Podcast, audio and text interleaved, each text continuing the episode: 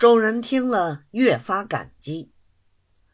两个秀才却吓得面色都发了白了，不觉又一同跪下，磕头求饶。庄大老爷只是头朝上仰着天儿，一手捻着胡须，慢慢的说道：“诬告大师，本县担不起这个沉重。”众人见大老爷。如此说法，以为这事儿不妙，连忙又一起跪下，磕头如捣蒜一般。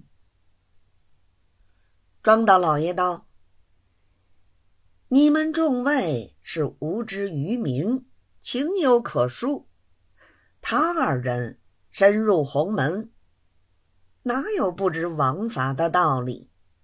本仙并不难为于他。”把他送到学里，交代老师，且等本县见过学县，再做道理。两个秀才一听要禀学县，更吓得魄散魂飞，恐赤阁功名失了饭碗，因此更哀求不已。众人又再次还求。庄大老爷一想，架子已经摆足，乐得顺水推船，便对几个齐民道：“百姓的苦处，本县一概知道，早晚自有抚恤。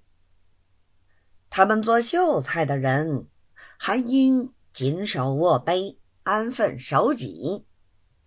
现在事不干己。”胆敢硬来出头，他在本县面前尚且如此，若在乡下，更不知如何鱼肉小民了。所以本县也要留他在这里，访问访问，平时有无劣迹再办。现在既然是你们一再替他求情，本县就给你们个面子。暂时交你们带去，以后本县要人，必须随时交到。倘若不交，唯你们试问。但不知你们可能替他做个保人，不能？众人齐说：“愿带居保。”庄大老爷听了无话，两个秀才同了众人，又一齐谢过。方才起来，戴叔早已伺候现成，立刻就在厢房里把保状先写好，又补了两个工程，一个是禀告土匪作乱，环球请兵剿捕；一个是赶送统领，督兵剿匪，除暴安良，代述百姓们的苦处，顺便。禀求镇府的话头。起先几个乡下人还不肯如此写，其说：“我们大老爷是好的，很体恤我们子民。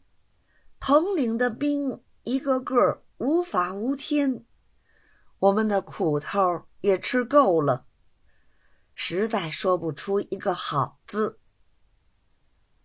庄大老爷又私底下叫人开导他们道：“你们众人橙子上不把统领恭维好，这抚恤银子他如何肯发？你们既然没有凭据，申不出冤，何如每人先拿他几个县的呢？你不如此写，老爷到统领跟前儿也不好替你们说话。”若把老爷弄毛了，他一动气，要顶针办起来，你们吃得住吗？众人听了，方才无话，只得忍气吞声，由着代书写了出来，又一个个打了手印儿，然后送庄大老爷过目。